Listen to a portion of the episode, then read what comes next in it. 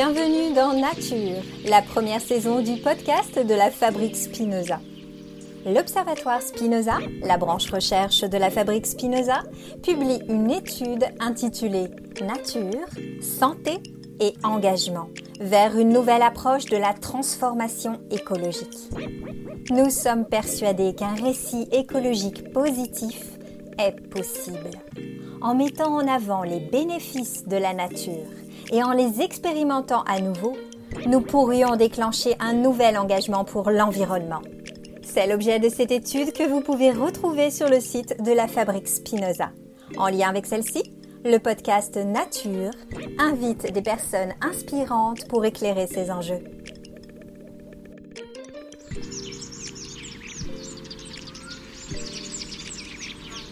Bonjour, je me présente. Je suis Julie Artis, facilitatrice en qualité de vie au travail et fondatrice du podcast Génération CHO, un podcast qui ose parler de bonheur au travail. En tant que passeur du bonheur au travail de la fabrique Spinoza et très engagé sur les sujets de la biophilie comme vecteur pour reconnecter en profondeur l'humain à la nature, je suis très heureuse de vous accompagner aujourd'hui dans cet épisode. En lien avec l'étude de la fabrique Spinoza, nous allons parler dans cet épisode de biomimétisme et explorer ce terme pour voir dans quelle mesure il peut changer notre rapport au vivant, notre économie, notre éducation pour répondre à la crise écologique. Et pour ce faire, j'accueille mon invité Emmanuel Delannoy. Bonjour Emmanuel. Bonjour. Merci d'être avec moi sur cet épisode. Alors Emmanuel, vous êtes entrepreneur, conférencier, auteur. Vous avez commencé votre carrière dans les technologies de l'information avant de vous consacrer au développement durable. Vous avez été consultant auprès de la Banque mondiale, euh, du CIRA, des CCI et de nombreuses entreprises et vous créez en 2008 l'Institut Inspire pour animer et expérimenter une réflexion stratégique sur les modèles économiques innovants, le biomimétisme et la biodiversité. Expert lors du Grenelle de l'environnement en 2007, vous serez chargé à plusieurs reprises de missions par le ministère de l'écologie. En tant que consultant associé et cofondateur de Picaya, vous contribuez aujourd'hui à animer et mettre en œuvre la réinvention écologique de l'économie en accompagnant notamment entreprises et territoires dans leur réflexion stratégique et leur métamorphose. Alors, Emmanuel, un grand merci d'être présent sur ce podcast qui fait écho, je le rappelle, à l'étude Nature et Engagement de la Fabrique Spinoza que vous pouvez retrouver sur le site de la Fabrique. Et pour amorcer peut-être notre échange, Emmanuel, et voir en quoi notre relation à la nature a besoin d'être réinterrogée, j'aimerais d'abord vous demander quelle est votre définition de la nature. Ah, ça c'est l'éternelle et excellente question. Ah. Euh, je crois qu'il faut accepter l'idée que les, mots sont flous, euh, un peu piégeux, marqués par beaucoup d'histoires, etc., et donc d'interprétations possibles euh, différentes. Donc, euh, effectivement, si, on se réfère à nature, en gros, idéalement, ce serait tout ce qui n'est pas de l'ordre de l'humain, du culturel, tout ce qui n'est pas modifié, transformé, impacté par les activités humaines. Mais peut-être qu'on peut se dire finalement, est-ce que ça existe encore? Euh, Est-ce qu'une nature vierge de toute influence humaine existe encore quelque part sur cette planète? C'est absolument pas sûr. Euh, et pour autant, le vivant garde euh, une énorme spontanéité, une énorme capacité à se réinventer en permanence, et, et pour le coup, hors de tout contrôle humain. Donc, on va parler de nature. On va parler de vivant, je viens de le faire d'ailleurs aussi, hein, et c'est le terme qui est de plus en plus utilisé d'ailleurs aujourd'hui. Euh, on peut dire la vie, tout simplement aussi. Euh, la vie existe depuis 4 milliards d'années, elle se réinvente sans cesse et on en est un des éléments euh, sur cette planète. Et puis il y a le mot biodiversité qui est un, on va dire un demi-échec qui proposait euh, l'intention, hein, c'était de, de, de, proposer quelque chose de plus inclusif, de plus englobant, dans lequel justement l'humain et les activités humaines euh, soient inclus, alors que euh, à travers la notion de nature, on serait plutôt exclu. Mais ça n'a pas forcément pris euh, aussi bien que ça dans le dans le grand public. donc voilà, aujourd'hui, on a on a ces trois mots nature, biodiversité, vivant on peut utiliser les trois de manière interchangeable en acceptant le fait qu'aucun n'est parfait. Mmh. Alors, la vision biomimétique, elle euh, nous invite à porter un nouveau regard justement sur le vivant. Euh, quand on parle de biomimétisme, de quoi parlons-nous en fait? Est-ce que vous pourriez nous, éclairer un petit peu sur ce sujet? Oui, là aussi, c'est un mot qui a une histoire, mais une histoire euh, pour le coup assez récente, hein, puisque le terme a été proposé en anglais donc par Janine Benius sous le, vocable biomimicry, euh, traduit en français par biomimétisme. Euh, l'idée, c'est vraiment s'inspirer de la nature des solutions et des innovations durables. et les, termes sont importants et finalement, ça a été récemment précisé, y compris dans un processus normatif. Hein, il y a une norme FNOR, une norme ISO euh, là-dessus. Le biomimétisme, c'est finalement la rencontre de la bio-inspiration, c'est-à-dire la manière dont on va pouvoir aller chercher dans les systèmes vivants une inspiration pour nos besoins d'innover, pour nos organisations, pour nos technologies, nos matériaux, tout ce qu'on veut, euh, et une logique d'éco-conception, c'est-à-dire ça va chercher à rendre compatibles ces innovations avec la dynamique du vivant. Et donc c'est vraiment la rencontre entre cette intention de rendre nos innovations compatibles avec le vivant et de cette source d'inspiration qui vient du vivant lui-même. Alors, dans votre, euh, dans votre livre Biomimétique, répondre à la crise du vivant par le biomimétisme, euh, que, je, que je conseille à ceux qui nous écoutent euh, d'aller se procurer parce qu'il est très intéressant pour justement explorer cette notion de biomimétique, vous, vous parlez de culture de la complexité et euh, vous, euh, vous expliquez qu'il est essentiel euh, de développer cette culture de la complexité et justement, bah, c'est un pilier essentiel du vivant. pourquoi Pourquoi maîtriser cette notion de diversité, de complexité, c'est nécessaire pour amorcer une transition réussie? Alors, pour éviter de tomber dans les pièges, des fausses solutions simples qui remettraient pas quoi que ce soit en cause euh, et qui nous emmènerait dans des chemins qui seraient potentiellement dangereux.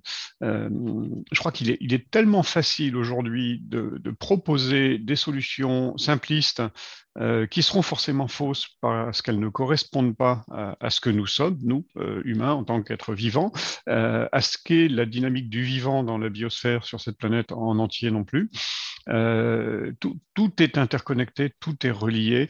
Je, je, suis moi-même, si je prends mon enveloppe corporelle, à la fois un individu euh, d'une espèce, Homo sapiens, mais aussi un écosystème, puisque mon enveloppe corporelle abrite elle-même autant de cellules non humaines que de cellules humaines.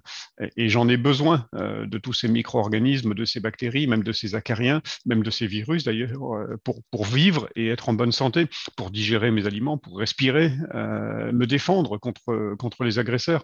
Et, et, et ce qui est intéressant, c'est que même cet écosystème-là, qui est au sein de mon enveloppe corporelle, on ne le connaît pas bien on ne le comprend pas bien. Et donc, il faut accepter cette espèce d'incomplétude de la connaissance dans un monde qui sans cesse va changer, qui sans cesse va évoluer, va s'adapter, euh, et dans lequel finalement, euh, c'est un point que j'évoque aussi euh, dans, l'ouvrage que vous nous citez, c'est que il n'y a pas de pilote dans l'avion en fait, on est tous à la fois pilotes et passagers et on ne peut pas déléguer notre destin commun à quelqu'un qui prendrait les décisions et qui les appliquerait. Ça, c'est déjà euh, la première des, grandes erreurs qu'on pourrait faire. Euh, dans un système complexe, comme tout est relié, chacun est à la fois passager et pilote, chacun est à la fois acteur du système et élément du système. Donc on agit et le système rétroagit sur nous en même temps. Et je pense que cette complexité-là, complexité au sens vraiment d'Edgar Morin, hein, tissée ensemble, tout est relié, euh, aucun élément n'est indépendant, tout est interdépendant, ça c'est vraiment fondamental comme idée aussi.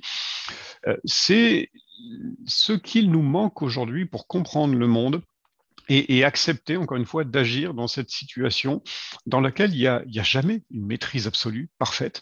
Et donc, il faut accepter ce pilotage qui se fait en avançant, en construisant aussi. Et, et pour le coup, le vivant, l'observation du vivant, et donc c'est là qu'il y a un lien fort avec le biomimétisme, évidemment, hein, euh, c'est la porte d'entrée la plus parfaite qui soit vers la complexité. Quand on regarde un écosystème, quel qu'il soit, on voit des organismes en interaction entre eux, en interaction avec leur milieu, avec les éléments inertes de leur milieu. Et tout ça nous donne une idée et permet de comprendre ce que c'est que la complexité, qui est finalement, euh, c'est presque aussi un synonyme de la vie. Hein. La complexité, c'est la vie. Est-ce que ce serait pas aussi avoir conscience de cette diversité, de cette complexité? Est-ce que ce serait pas aussi euh, un, moyen de sortir de cette vision un petit peu euh, anthropocentrée, j'ai envie de dire, où on se sent euh, au-dessus de la nature, nous en tant qu'humains? Oui, ça, fait partie, enfin, cette vision anthropocentrée, euh, et, à la limite, on, peut la comprendre, c'est-à-dire que euh, si j'étais une araignée sauteuse, je verrais le monde avec des yeux d'araignée sauteuse, et, pour moi, le monde serait arachnocentré. Mm. mais en tant qu'être humain, effectivement, j'ai la capacité d'être en plus conscience du fait que mon regard est influencé par ce que je suis. Et ça, c'est une richesse qui est assez formidable quand même, d'avoir cette conscience-là. Et donc, de dépasser cet anthropocentrisme qui est bien compréhensible, en se disant finalement, je ne peux comprendre ce qui est humain qu'à travers ces interrelations avec un monde vivant qui, lui, est non humain, euh, avec lequel on interagit en permanence. Ça, c'est intéressant. C'est vraiment cette idée de... Euh, euh, j'aime bien l'idée de, phénotype étendu qui a été proposée par un chercheur anglais. c'est l'idée de dire finalement, les, mon génome s'exprime à travers ce que je suis, l'expression corporelle, à travers mes comportements, à travers la manière dont j'agis sur mon environnement. Et si je vais encore plus loin, finalement, ce qui m'intéresse, c'est pas tellement mon génome et la manière dont il s'exprime, c'est la dynamique de rétroaction entre moi, ce que je fais, et le reste de l'environnement. Et tout ça ne peut se comprendre que si on a un regard effectivement élargi qui intègre cette complexité. Donc l'anthropocentrisme, c'est pas c'est pas grave en soi, euh, c'est pas un péché, mais c'est un biais dont on peut et dont on doit avoir conscience effectivement. Mmh. Alors, je, disais en introduction, le biomimétisme peut changer notre rapport au vivant et aussi notre économie. Et vous évoquez notamment euh, euh, dans votre approche le terme d'économie de la euh, préparation, réparation ou encore économie régénératrice ou symbiotique. vous avez d'ailleurs écrit un ouvrage sur la permaéconomie. Est-ce que vous pouvez nous parler de cette approche? Oui, c'est alors c'est un courant qui est hum, aujourd'hui assez largement répandu hein, dans, le monde entier, euh, qu'on appelle l'économie écologique ou l'économie régénératrice, effectivement, euh, dans lequel il y a une conscience du fait que toute activité économique est là pour produire de la valeur et distribuer les fruits de cette valeur qui aura été créée à des actionnaires, à des clients, à des salariés, à l'ensemble des acteurs qui vont contribuer finalement à la production de cette valeur. Euh, et donc, il y a des effets intentionnels. Il y a, ce qu'on cherche à faire à travers une activité économique. Euh, si, par exemple, je, je, fabrique un vélo, je produis un véhicule qui permet de se déplacer dans des bonnes conditions écologiques, avec peu de maintenance, etc. Et en même temps, euh, de manière non intentionnelle, il va y avoir des effets induits euh, qu'on va appeler des externalités et qui, elles, vont avoir donc un, effet non intentionnel sur l'environnement. Bah, si je reprends l'effet de mon vélo de manière très modeste, beaucoup plus qu'une voiture évidemment, euh, je vais utiliser de l'acier ou d'autres métaux, je vais utiliser des, des composants chimiques qui vont éventuellement contribuer un petit peu à la pollution, à l'émission de gaz à effet de serre, etc. Ça, ça n'est pas ce que je veux, mais donc ce sont ces externalités-là. Mmh. Et comment dire, l'impérieuse nécessité d'une économie de la régénération ou d'une économie de la préparation, avec un jeu de mots, hein, sur euh, réparer ce qu'il doit être aujourd'hui réparé et préparer l'avenir, c'est cette idée de dire que nous ne sommes plus aujourd'hui dans une approche où l'économie doit chercher à faire moins mal. Euh, ça, c'était vraiment la réflexion des années 80-90, hein, euh, de se dire il faut réduire les pollutions. non, ça suffit plus. réduire les pollutions, c'est quand même polluer finalement. Et donc, il y a des effets cumulés année après année qui font qu'on n'avance pas. Euh, on a eu pendant les années 2000, hein, jusqu'à aujourd'hui encore, des, slogans qui étaient un peu le, net zéro, le zéro déchet, le zéro CO2, euh, le zéro artificialisation nette euh, pour l'occupation de l'espace, zéro perte nette de biodiversité, etc. Mais on voit bien qu'aujourd'hui, même ça, ça n'est pas suffisant. Et d'ailleurs, on n'est toujours pas capable de le faire, mais en plus, ça n'est pas suffisant parce qu'aujourd'hui, les, les, dégâts sont tels, les dégâts cumulés de l'ensemble de l'histoire des activités humaines sur l'environnement, sont telles qu'on est rentré dans cette époque, alors on peut débattre aussi, hein, qu'on appelle l'anthropocène, euh, mais dans laquelle finalement les activités humaines sont une force de transformation, de modification profonde et durable des écosystèmes, mais dans un sens qui n'est pas favorable à la vie.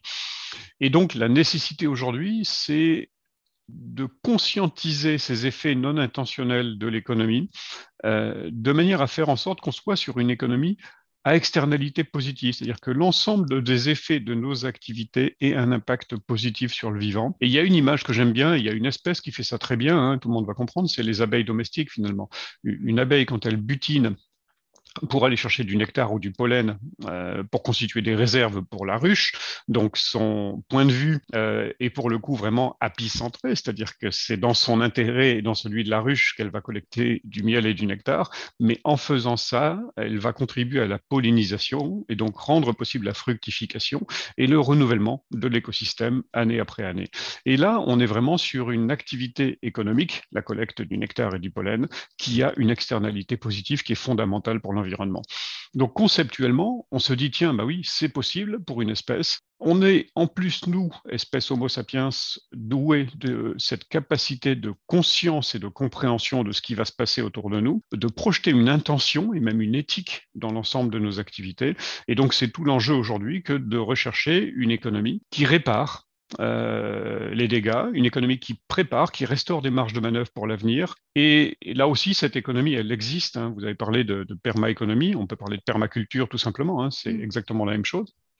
La permaculture, c'est un mode d'organisation des activités productrices humaines, un mode de conception aussi, euh, qui permet de viser une intention précise. Si on est en agriculture, ça va être la récolte qu'on va pouvoir vendre à la fin de l'année ou à chaque saison, euh, et en même temps une régénération, une restauration des sols, euh, de la qualité de l'eau, de la qualité de l'écosystème globalement, et donc finalement de la capacité de cet écosystème à stocker l'eau, à stocker les nutriments et à favoriser le développement de la biodiversité, y compris de la biodiversité intentionnelle productive qui va être celle des légumes, des fruits et de tout ce qu'on va cultiver, mais aussi de la biodiversité spontanée, celle qu'on va accueillir et avec laquelle on va travailler au lieu de lutter.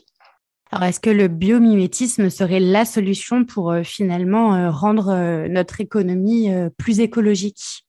Alors, je n'aime pas l'idée qu'il y aurait une solution mmh. et qu'il y aurait la solution avec un grand L ou un grand S, mmh. euh, mais c'est un élément, euh, c'est un outil puissant qui peut aider, qui peut apporter une contribution fondamentale. Euh, là, je vais citer allez, Alain Renaudin, à qui on doit la formule qui est, euh, ce n'est pas nous qui allons sauver la nature, c'est la nature qui va nous sauver.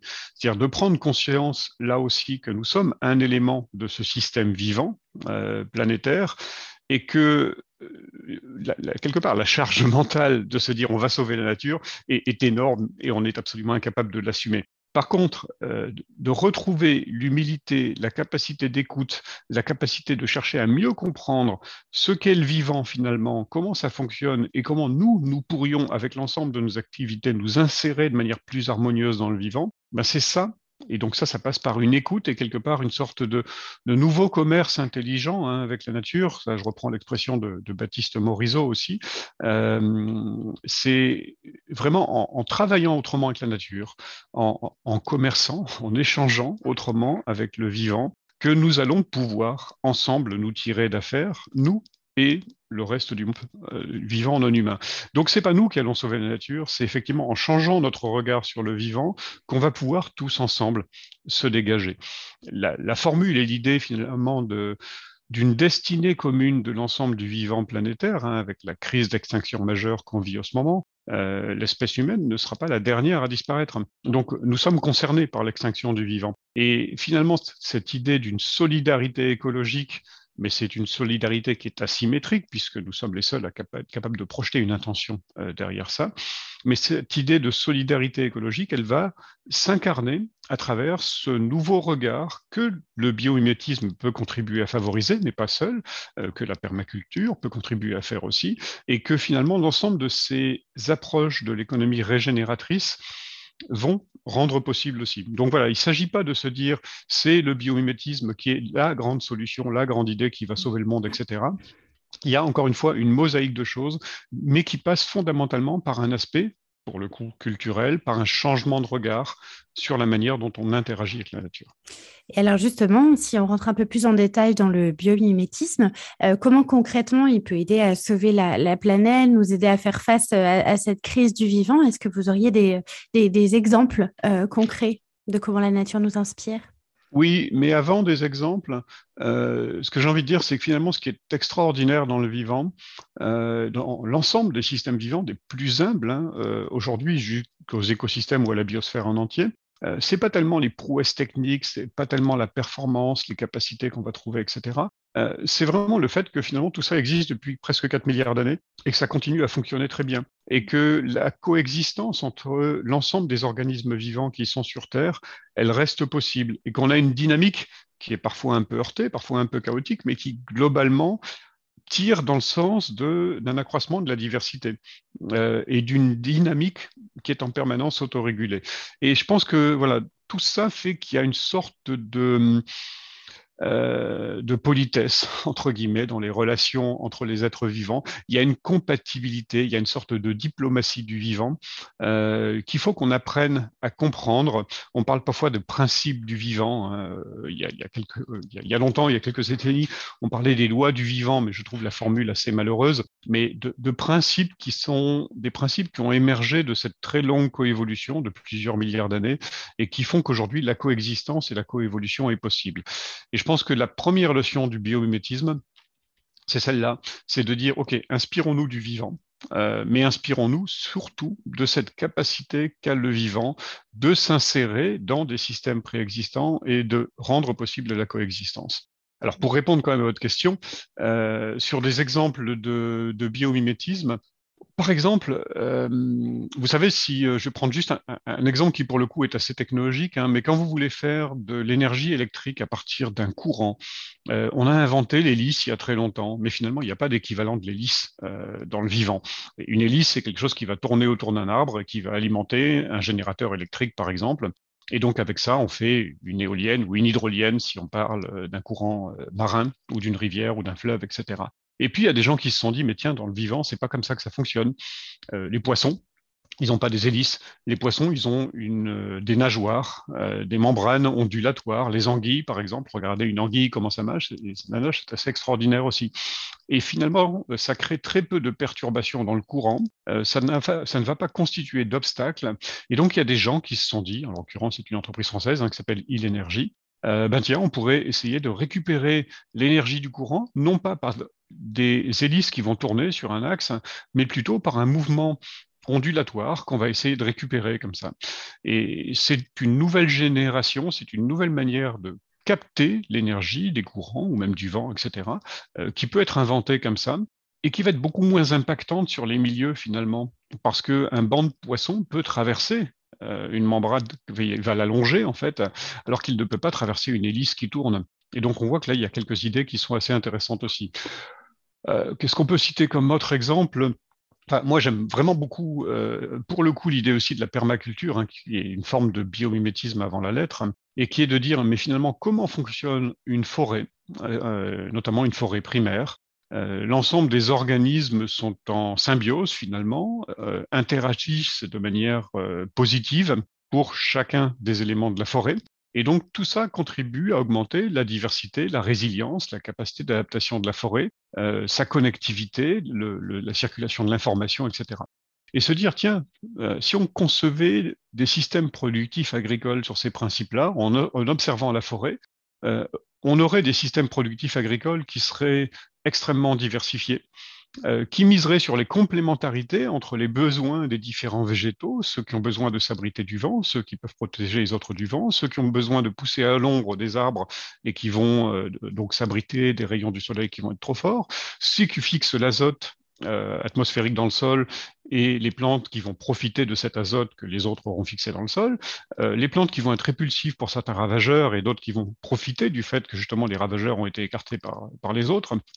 Et vous voyez qu'un un, écosystème, c'est quelque chose dans lequel on a énormément d'agents euh, très diversifiés, chacun remplit des fonctions extrêmement différentes. Et si on compare ça à la manière dont on conçoit aujourd'hui l'agriculture conventionnelle, avec une spécialisation des espaces sur des grandes surfaces dans lesquelles on va trouver une seule ou très peu d'espèces, ben, on voit bien qu'on n'arrive pas du tout au même résultat finalement. Alors c'est très savant hein, comme modèle euh, de production agricole, la permaculture ou l'agroforesterie si on préfère, mais ça s'inspire vraiment des écosystèmes et c'est une manière de produire qui va avoir un impact pour le coup positif sur la qualité des sols, la qualité de l'eau, la régulation du climat local et global aussi, et qui finalement va produire plein de choses en plus de l'alimentation euh, qui vont être euh, vraiment créatrices et contributrices de valeur et de bien-être pour l'humanité.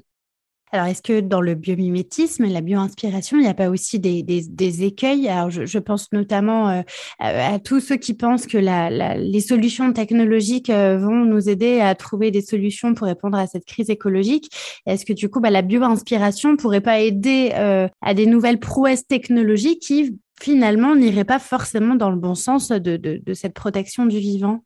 Oui, bien sûr, il y a des écueils, euh, et, je l'ai un petit peu évoqué, c'est-à-dire que l'écueil serait d'abord voir euh, dans les organismes ou les systèmes vivants une performance, une prouesse euh, mm. technologique. Euh, si je prends par exemple le, vol stationnaire euh, du bombil, hein, ce, ce, petit diptère qui vole un peu comme un colibri comme ça, qui va butiner des fleurs, etc. On se dit ouais, c'est extraordinaire quand même. On n'est pas capable de faire des choses, surtout miniaturisées à ce point-là. Et puis du coup, il y a des gens qui se sont dit, ben tiens, si on faisait des nanorobots pollinisateurs euh, pour remplacer le déclin des abeilles, ben là, on est typiquement dans la fausse solution, la solution qui n'a aucun intérêt d'un point de vue écologique, qui va consommer des ressources, de l'énergie, des terres rares peut-être, euh, et, d'autres choses encore. C'est très effrayant même.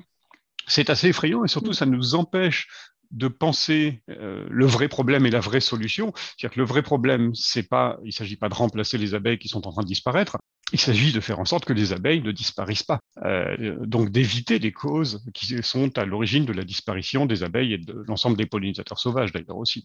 Et donc vous voyez que là, on est vraiment sur une logique euh, bio-inspirée certes, mais avec une approche purement technologique, alors que le vrai biomimétisme, ce serait de poser clairement la question, de dire, OK, il y a besoin de polliniser, euh, comment on fait le vivant et comment on peut aider le vivant finalement à, contribuer ou à continuer à remplir cette fonction-là? Donc ça, c'est un exemple. Euh, il y aurait d'autres exemples comme ça. Hein. C'est euh, par exemple, on se dit, tiens, euh, des semi-conducteurs, on essaye de faire euh, toujours plus petits, toujours plus fins, etc. Les diatomées, c'est formidable, euh, ça produit des nanostructures à des échelles encore plus petites et à des coûts inférieurs à ceux qu'on est capable d'utiliser nous. Est-ce qu'on pourrait pas imaginer des procédés de fabrication de semi-conducteurs encore plus miniaturisés encore plus performants, encore moins coûteux, etc. pourquoi pas dans l'absolu? Mais la question qui se pose, c'est la finalité finalement. C'est est-ce qu'on a vraiment besoin de ça et est-ce que ça va contribuer à résoudre euh, des enjeux planétaires? Est-ce que c'est complètement compatible avec une logique du vivant, etc. Donc voilà, il y a des tas de, questions qu'il faut se poser. En fait, les véritables questions à se poser, c'est est-ce que c'est biocompatible, euh, c'est-à-dire est-ce que c'est inoffensif du point de vue des organismes vivants, humains ou non humains? Est-ce que c'est éco-compatible C'est-à-dire, en gros, est-ce que ça va contribuer à enrichir ou au contraire à appauvrir la dynamique d'interaction au sein des écosystèmes, la diversité des écosystèmes, leur capacité d'évolution? Et pour faire le lien avec ce dernier mot, est-ce que c'est évo-compatible? C'est-à-dire, en gros, est-ce que ça laisse ouvert le champ des possibles pour une évolution spontanée du vivant? Ou est-ce qu'au contraire, on risquerait de canaliser le vivant et de restreindre ses marges de manœuvre futures, dont le nôtre les nôtres de marge de manœuvre aussi. Alors, il est, très facile de se, de perdre euh, dans, tous ces vocabulaires, parce que c'est vrai quand on parle de biomimétisme, on touche aussi au sujet de, de bionique, de biomorphisme, de, de, d'écomimétisme. Est-ce que face à tout ça, on est vraiment sûr que le biomimétisme, il profite à la biodiversité? Et puis surtout, on pourrait se demander comment on peut aussi à notre tour aider le vivant si le biomimétisme nous aide à protéger cette, cette nature oui, bah, c'est vraiment cette idée de dire, euh, euh, puisque c'est pas nous qui allons sauver la nature, mais que c'est la nature qui va nous sauver, mm. euh, aidons la nature à nous sauver, c'est quand même la moindre des choses. Mm. Donc, de, encore une fois, de chercher à rendre possible une certaine pas une certaine, la véritable autonomie du vivant, sa véritable capacité d'évolution, se dire que nous serions le pilote dans l'avion et que nous aurions l'absolue et parfaite maîtrise de l'ensemble des processus biologiques, écologiques et évolutifs sur cette planète, euh, ce serait extrêmement dangereux parce qu'on n'est pas à l'abri des erreurs et que de toute façon des erreurs, on en a fait, on en fera encore. Donc parfois, il vaut mieux laisser confiance, faire confiance à ces processus spontanés euh, et les laisser agir. Et donc toute la question est de dire bah, comment euh, on, est capable d'inventer un nouveau mode d'interaction avec le vivant qui lui laisse cette marge de manœuvre et cette possibilité d'évolution indépendamment de notre action. Et je crois que c'est vraiment ça la meilleure manière dont on puisse aider le vivant, c'est aussi de lui laisser de la place. C'est aussi donc de partager les ressources en termes d'espace. C'est de partager les ressources en termes de rayonnement solaire. Euh, c'est de partager les ressources euh, en, azote, en phosphore, en nutriments, etc.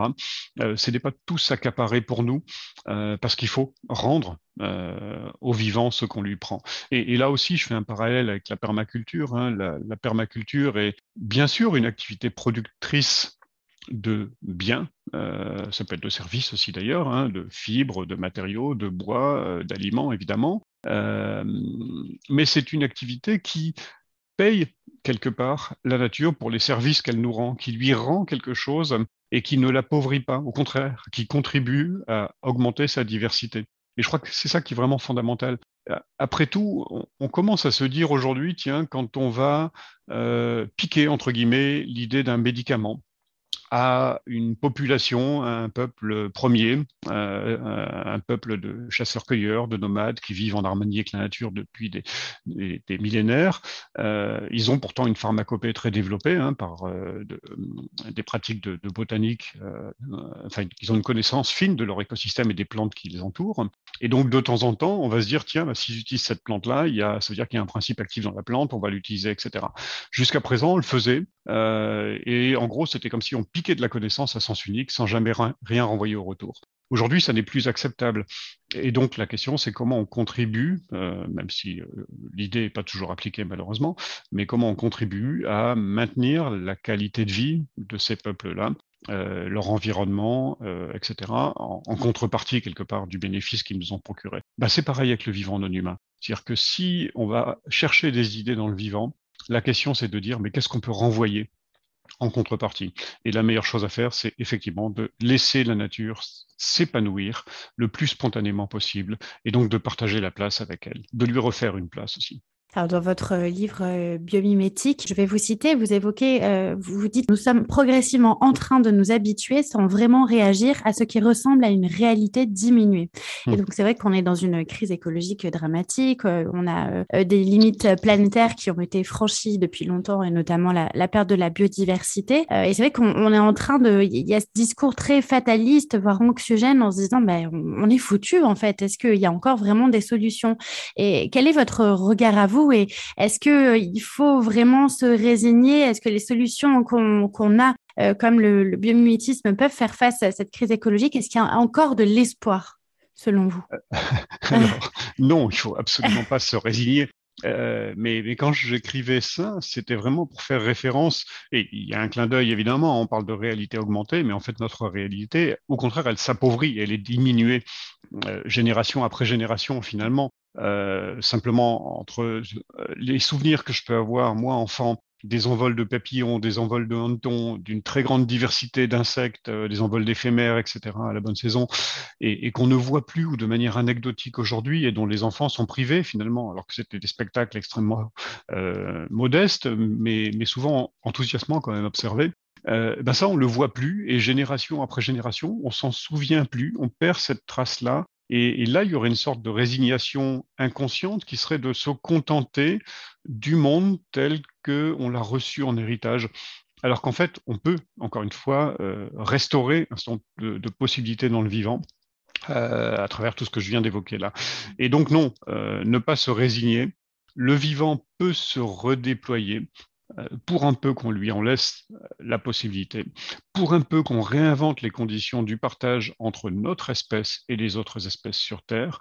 Et donc ça, ça suppose effectivement une action consciente et intentionnelle. La bonne nouvelle, c'est que euh, autant, et, là on sort d'une COP qui a été traumatisante pour beaucoup de monde, hein, et on peut le comprendre, extrêmement décevante, euh, et, le climat et hum, la question du carbone, des gaz à effet de serre, euh, c'est soumis à des échelles temporelles qui sont longues, euh, sur lesquelles, même si on faisait euh, tous les efforts nécessaires tout de suite, il faudrait des décennies avant qu'on en voit les résultats. Et donc, ça veut dire que l'ensemble des dirigeants, que ce soit d'ailleurs les dirigeants d'entreprise et les dirigeants politiques, qui sont au pouvoir, qui sont aux manettes aujourd'hui, s'ils prennent ces décisions-là aujourd'hui, les résultats, on ne les verra non, pas, non seulement pas de leur euh, mandat, mais pas de leur vivant. Euh, donc c'est extrêmement difficile de prendre des décisions euh, politiques ou économiques impopulaires sur la base de choses dont on ne verra les résultats que dans 30, 40 ou 50 ans.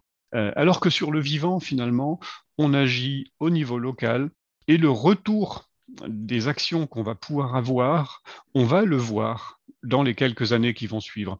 le vivant a une capacité de se redéployer qui est extrêmement rapide.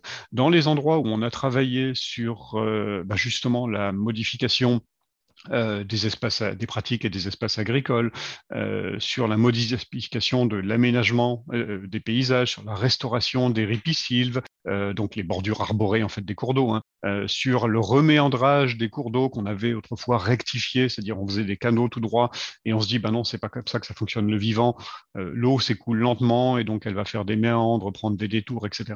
Bah, dès lors qu'on travaille euh, sur ces principes qui sont inspirés du vivant pour restaurer des écosystèmes, dès lors qu'on crée des conditions favorables, euh, on voit les résultats en quelques années, tout au plus en une dizaine d'années, et ça où qu'on soit. Et je pense que ça, c'est extrêmement gratifiant, et il faut continuer dans cette voie-là. Et pour faire le lien avec ce que je disais sur le climat, euh, c'est qu'il y a évidemment, en faisant ça, climat et biodiversité, c'est le même combat, hein, c'est la même chose. Le vivant, c'est par nature le puits de carbone, puisque les organismes vivants euh, sont faits de carbone. Et donc, si on restaure le vivant au niveau des territoires, au niveau des endroits où on habite, au niveau des endroits où on travaille, etc., euh, on va améliorer le climat global, on va améliorer la qualité de vie de tout le monde, euh, le cadre de vie de chacun, et on va contribuer à fixer ce carbone dans l'atmosphère qui pose tant de problèmes. Quel serait votre rêve pour un monde plus, euh, écologique et plus connecté euh, à ce vivant, à la nature? Oh ben, Je viens d'en donner quand même quelques, hum, quelques mots, quelques principes. Allez, il y, a une image que j'aime bien. Euh, et c'est un rêve qui, à mon avis, est à portée de main. Euh, c'est un rêve qu'il faut qu'on partage. Je sais plus qui disait si je suis le seul à faire un rêve, ça reste un rêve. Si on fait tous le même, ça devient la réalité. Euh, cette image, c'est celle d'un surfeur qui interagit avec une vague. Euh, le surfeur, c'est pas quelqu'un qui va chercher à maîtriser, à dominer, à contrôler la vague. pourtant, il tire parti de la puissance de la vague pour se propulser, pour jouer avec la vague finalement. Et ce que le chercheur, que le surfeur maîtrise d'ailleurs, c'est intéressant, c'est, pas la vague elle-même, c'est les techniques qu'il a mises au point, euh, c'est sa pratique qui lui permet d'interagir avec la vague. Eh ben, je pense que mon rêve, ce serait qu'on arrive à avoir cette même approche dans nos relations avec le vivant, avec ce qu'on pourrait encore appeler la nature, hein, évidemment, c'est dire, c'est pas par la maîtrise, par le contrôle, par la domination qu'on va y arriver. C'est au contraire en retrouvant des règles du, jeu, euh, presque de la danse quelque part avec le vivant. C'est-à-dire qu'on va apprendre à danser avec le vivant, on va apprendre à surfer avec le vivant. On continuera bien sûr, tant que le vivant fonctionnera, à en tirer parti pour nous-mêmes, et c'est dans l'intérêt de l'espèce humaine, dans l'intérêt de l'espèce humaine bien compris. Mais on sera plus dans cette logique de conquête, de domination. On sera dans cette logique d'interaction positive, euh, symbiotique, comme le dit mon homonyme Isabelle Delannoy, ou permaculturelle, ou, tout ce qu'on veut. Enfin voilà, on sera dans une, nouvelle harmonie finalement entre l'humanité et le vivant. Est-ce que vous auriez des, conseils ou des, actions qui, concrètes à, partager peut-être pour ceux qui nous écoutent et qui auraient envie de, devenir acteurs de, cette transition écologique en, s'inspirant, en utilisant le, le biomimétisme?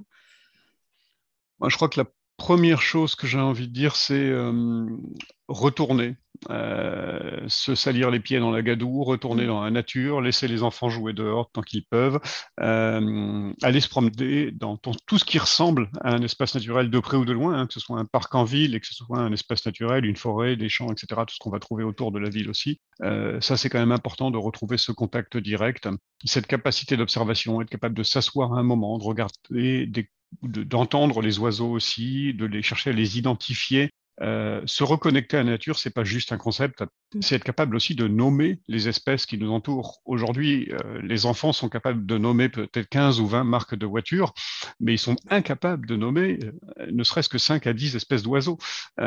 donc voilà, il y a, cette, ça, ça me paraît la, la première chose, est essentielle. la deuxième chose, c'est de se dire, enfin de comprendre que on a chacun à notre niveau des marges de manœuvre, euh, des leviers, euh, parce qu'on vote tous les jours, on vote tous les jours en mangeant, on vote tous les jours en consommant, on vote tous les jours en se déplaçant. Euh, et donc d'avoir une conscience des choix qui sont les nôtres et qui sont possibles, et, même si ces choix sont contraints, sont limités, on a toujours des choix.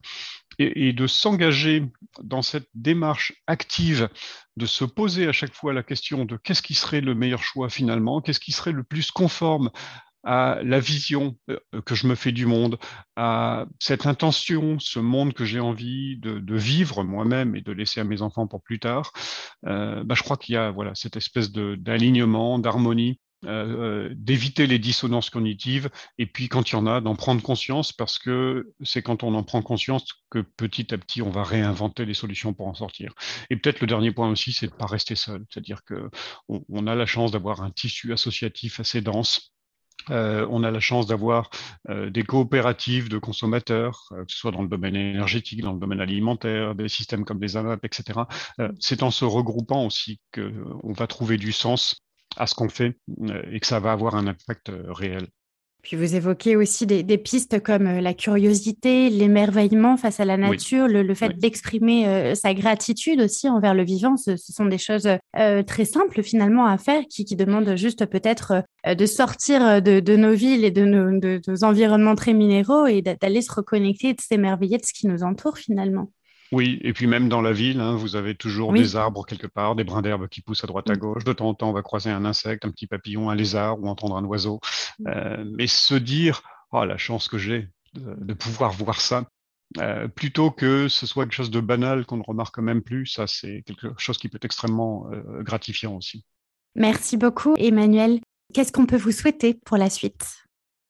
Eh bien que on soit de plus en plus nombreux à s'émerveiller du vivant et à lever les yeux quand un, quand un oiseau passe dans le ciel, euh, de plus en plus nombreux à être capables de lui donner un nom, de plus en plus nombreux à, être en capacité d'entendre les oiseaux chanter plutôt que d'entendre des bruits de moteur. Et donc euh, voilà, la reconnexion au vivant, elle se fait à chaque instant, et je pense que plus on sera nombreux à le faire, euh, mieux ce sera pour tout le monde, et pour moi aussi. Merci beaucoup. En tout cas, moi, ce que je retiens de, tout ce que vous nous avez dit, c'est ne nous résignons pas et euh, réinventons au contraire les conditions euh, euh, de partage entre notre espèce et, celle du vivant et surtout inspirons-nous des principes du vivant pour finalement créer les conditions d'un futur désirable, plus écologique et plus connecté à la nature. Merci beaucoup Emmanuel pour cet échange. Merci. Et puis merci pour votre écoute et je le rappelle, si vous souhaitez aller plus loin sur tous ces sujets, euh, vous pouvez euh, aller euh, trouver l'étude Nature et engagement de la Fabrique Spinoza sur le site de la Fabrique. Encore un grand merci et à très bientôt.